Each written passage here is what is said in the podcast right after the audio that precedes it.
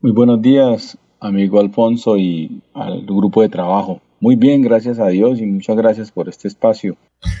Sí, ¿por qué? Porque eh, las dimensiones todo el mundo las conocemos, incluso los jóvenes del hogar. Concretamente, ¿por qué se cierra toda una institución de confecciones en, Colombia, justamente confecciones en hogar? Bueno, eh, estas confecciones tiene, está cumpliendo este año 72 años de abrir sus puertas. Las razones por las cuales cierran, pues son varias, podríamos decirlo, pero hay dos principales. Una, el problema de los insumos, que cada día son más costosos y ellos, pues, en un momento de su, de su trabajo empezaron a dedicarse también a las dotaciones. Y estas dotaciones, pues, necesitan de una tela exclusiva y han tenido inconvenientes por eso. Bueno, todas las empresas. Y el otro problema, y creo que es el más importante, es la escasez de mano de obra calificada, la pérdida de los talleres. Eso pues hizo sumado a que, a que pues no han tenido relevo generacional en esta empresa, pues eh, les llevó a tomar la decisión de, cerrar sus puertas. Es, es triste porque, como les digo, 72 años, la empresa de moda más antigua de Santander. Y bueno, pues es, muy, o sea, es desanimante para nosotros. Aquí nos dice eh, un señor, nos dijo pues hace como 10 minutos que nos escribió de Alajuela en Costa Rica. Dice que nos escucha el noticiero por Facebook Live. Gracias. Él se trata de Jesús Armando Carreño. Él dice que es angileño, pero lleva muchísimo tiempo viviendo en Costa Rica y dice que en Costa Rica eh, se compra mucha confesión, pero la más acreditada justamente es la de Bucaramanga. ¿Es así, cierto? Sí, claro, nuestra confección es, muy apetecida en diferentes partes, en, Sudamérica, en Ecuador. Sudamérica, en Ecuador es, muy habitual ver ropa nuestra, Centroamérica. Y bueno, pues hace unos años éramos muy apetecidos en Estados Unidos y en el Oriente. Eh, pues nuestra, nuestro producto era muy, muy apetecido por allá. Esperamos que eso vuelva a ser, ¿no? Pues. ¿Cómo? Pues, esperamos que eso vuelva a suceder porque tenemos o vamos a tener aranceles como habíamos hablado anteriormente y eso va a hacer que, que nuestro producto tome valor a nivel internacional. Sí, es cierto. Eh, ¿Cuántas personas, eh, a cuántas personas le dan las confeccionistas santanderianos empleo, más o menos? Si usted tiene esa estadística. Sí, pues la, la última la última estadística que hicimos en el comité de gremios, hablábamos más de 130 mil personas en la moda y unas 65 mil, 70 mil en, la confección. Es un sector fuerte en la generación de empleo, no solamente en el área metropolitana, sino en la provincia, porque de aquí se despachan tareas para ensamble en, en, muchos municipios de nuestra provincia. Muy bien, son las seis de la mañana, ocho minutos. Estamos hablando con el dirigente gremial, Frankie Guevara. Don Jorge tiene preguntas para don Frankie. Estamos hablando básicamente del cierre de una toda una institución, una fábrica que empezó como lo dicen sus dueños. Eh, ¿Sus dueños todavía viven o no? ¿Los, los que iniciaron esta empresa, Franklin? No, no, los fundadores no. El señor Josué Cáceres no, no, no vive.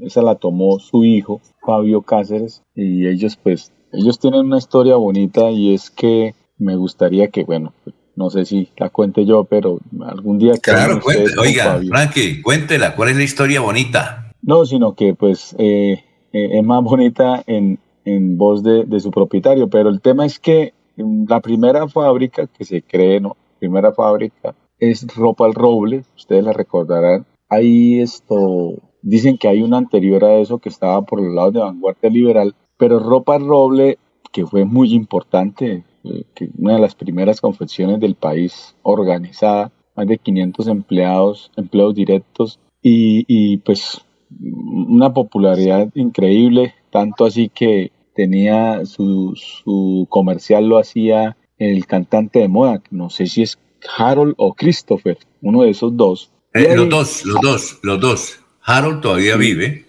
No, Harold, no sé si murió. Creo que murió. Harold murió. Christopher todavía vive, de San Andrés. Eh, Harold es el que canta una canción que llama Jesucristo. yo no sé cantar, pero Jesucristo. Harold, Harold sí falleció en Alfonso sí, sí. hace algunos años y Christopher es el, el, intérprete de la famosa canción Jesús Cristo. Y entonces, ¿cuál, es, la anécdota? Ahí, trabajaba don Josué y él pues eh, era vendedor y un día decidió crear su propia marca. Entonces, pues empezó ahí como, como esa rivalidad entre las empresas, pues muy amigable, pero rivalidad. Y buscando nombre para su empresa, eh, que se llamaba, pues, para competirle al roble, buscó una madera que fuera mejor que el roble. Y en la investigación supo que el nogal era una madera mejor que el roble. Y de ahí pues nació el nombre y ya era una competencia de empresas de confección con nombres de madera. Entonces, pues fue un poco curioso. Dicen, ¿no? Dicen por ahí, pues yo le pregunté a Fabi y me dice que no, que de ahí salió, de ahí salió ese dicho que se daba en una leñera, el roble y el nogal. Pero Fabio me dice que no, que ese dicho no es de ahí. Y, pues muy curioso, las dos empresas fueron muy importantes en, Santander al momento, un poco más antigua el, roble, pero, pero pues fueron las dos muy importantes. Desafortunadamente no están, no sé qué nos pasa a los santanderianos que se nos acaban las, las empresas que creamos. Muy bien, son las 6 y 12. A ver, don Jorge, ¿tiene usted alguna pregunta para Franklin? Estamos hablando de la desaparición de esta importante empresa en Logal que hizo ícono en Colombia, 72 años de plena actividad. Jorge, lo escuchamos. Con los buenos días para el señor Franklin Guevara. Eh, le escucho decir que entre los motivos que llevaron a que esta empresa ícono de, la industria en Santander, de las confecciones, en Logal, tomara la decisión de, cerrar sus puertas, eh, entre esos varios motivos pues, está el del costo de los insumos, la difícil situación que tiene el sector en nuestro país, ¿Se podría con ello pensar que otras empresas santanderianas dedicadas al mismo sector podrían estar pensando también en cerrar sus puertas en ese momento? Bueno, no quería decir eso, pero este año posiblemente cierran dos empresas más. No me han autorizado anunciarlo, pero sí, eso, eso, eso va a suceder y de verdad que desanima bastante porque, a ver, a ver, le explico. Nosotros hemos perdido marcas importantes empresas Melicity Picasito, Margaret Fashion, Periquita, Susi Fashion y así muchas empresas importantes que sirven como marca sombrilla para la región. Cuando un comprador internacional va a ir a una zona como Bucaramanga, y lo primero que dice es qué marcas están. Esas marcas atraen a los compradores, pero terminan comprándole a muchos. Es como, como si, si nos dicen que con que vamos a enchapar la casa, pues pues no sé, pero que sea una cerámica italiana, no importa la marca, pero que sea italiana, por el, por el nombre que le dio Cerámica Italia, ¿no? Pongo un ejemplo ahí, ahí en el aire. Sí es, sí es muy importante proteger esas marcas. Oiga, eh, ¿usted nos puede dar los nombres de las dos empresas que van a desaparecer o no? No, no, porque pues hay que entender que las empresas tienen compromisos, sus empleados, y me dicen que todavía no, no lo anuncia. Lo de Fabio, ah, pues, él me, me, autorizó a anunciarlo este mes. Ya había tomado la decisión desde hace ya un poco más. Señor Guevara, sí, perdón. Y, ante ese panorama difícil del, gremio, del sector de las confesiones, en el cual, pues mire que no es solamente la situación del Nogal, sino que otras marcas también están considerando cerrar sus puertas. ¿Cuál sería la solución? ¿Hay una solución a, a, a corto plazo, a mediano plazo que permita establecerse el, sector productivo o por el contrario, definitivamente lo que viene es muy negro, muy sombrío y, la mejor opción es liquidar? Mm, pues lo que viene creemos que es, es muy bueno porque hay otras marcas que están naciendo muy importantes. Aquí, aquí tenemos una marca de prendas de dama que está sacándola del estadio y está llegando a, que es muy difícil que unas prendas de, de dama o de caballero se posicionen en el país. Recuerden que somos por, pues, por, muchos años importantes en, ropa infantil, están incursionando los de ropa deportiva. Yo creo que el tema es bueno. Lo que pasa es que estas empresas tradicionales, algunas pues por sus costos, por, es, muy, es muy difícil traer encima una carga tributaria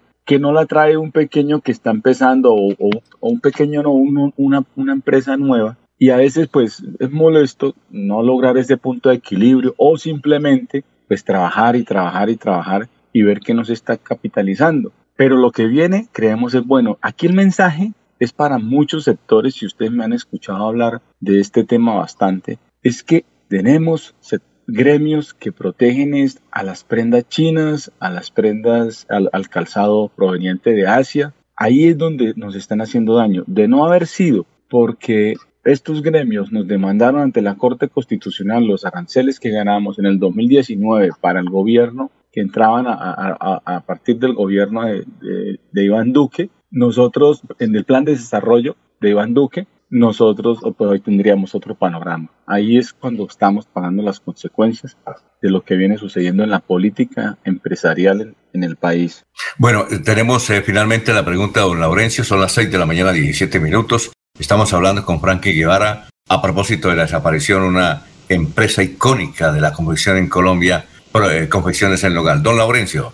Señor Guevara o empresario Guevara, ¿será que hubo mal manejo de la proyección de las empresas ante la globalización de la economía, los tratados de libre comercio y como usted lo dijo, de las grandes plataformas de las empresas que en el mar trabajan sin pago adecuado de los eh, digamos, trabajadores, porque aquí se están especializando pequeñas empresas, familiaempresas, que son lo que en este momento podrían dar el salto, pequeñas empresas familiares que por ahora no tienen unas cargas eh, económicas eh, preocupantes. ¿Sería eso lo que ahora falta que se establezca? Sí, estimado periodista Laurencio, la pregunta que me hace es muy, o sea, hay mucho que hablar de eso. Sí tiene razón usted, sí hay de todo un poco, aceptamos responsabilidad, pero aquí el tema es que esto siga siendo negocio. Y aquí es donde viene, viene mm, la situación compleja para nosotros. Cuando usted me habla de los tratados de libre comercio,